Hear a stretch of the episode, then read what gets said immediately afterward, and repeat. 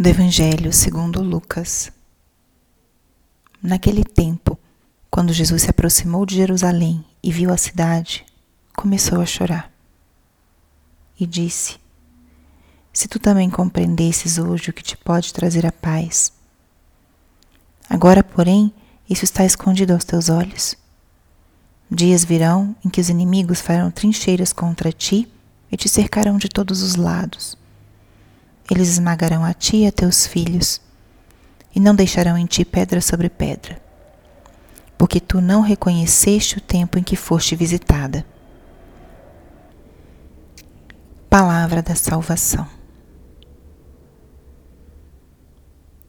Espírito Santo, alma da minha alma, ilumina minha mente, abre meu coração com teu amor, para que eu possa acolher a palavra de hoje e fazer dela vida na minha vida.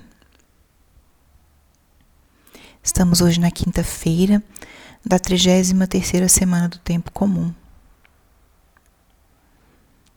E vamos avançando na leitura do Evangelho de Lucas. Já no capítulo 19, ao final desse evangelho, onde Jesus já está quase entrando em Jerusalém para sofrer a sua paixão e morte. Então, todo esse trecho do Evangelho mostra os sentimentos, os gestos de Jesus já às portas da sua paixão. E esse trecho de hoje pode ser olhado desde muitas perspectivas, mas eu convido a que olhemos a partir de duas perspectivas. Uma é observar os sentimentos de Cristo. A palavra diz: Jesus viu a cidade e começou a chorar. As lágrimas são uma expressão de uma comoção interior. Podemos chorar de alegria, de tristeza, de compaixão, de emoção. Jesus chora. Chora por Jerusalém, porque não compreendem aquilo que ele veio ensinar. Muitas vezes nós nos sentimos incompreendidos e como isso nos gera tristeza. Nós nos acostumamos a olhar para um crucifixo, ver Jesus na cruz, mas poucas vezes pensamos o que ele estaria sentindo naquele momento.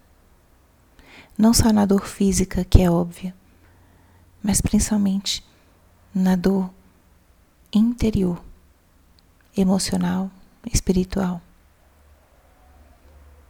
Se nós que somos pecadores, falhos, sofremos quando a gente tem uma boa intenção e a gente é mal interpretado, ou quando a gente é injustiçado, Imaginemos Deus.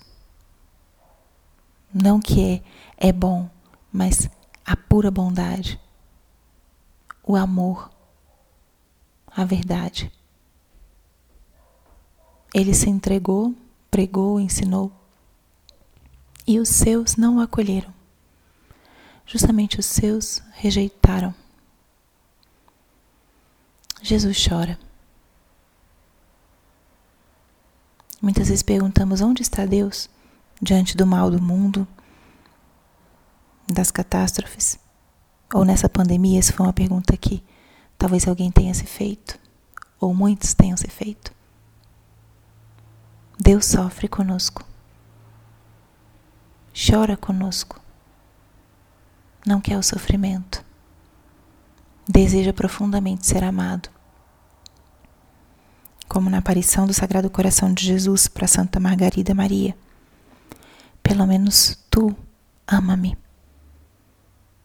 Como ele deseja ser amado. O coração de Jesus é um coração vivo, um coração de carne. Você já pensou nisso? Hoje, à luz desse Evangelho, seja um dia de contemplarmos o coração de Cristo de pensar que grande é o amor que Ele tem por mim. E a outra perspectiva que podemos ler, desde a qual podemos ler esse evangelho e meditá-lo, é nos colocando no lugar de Jerusalém.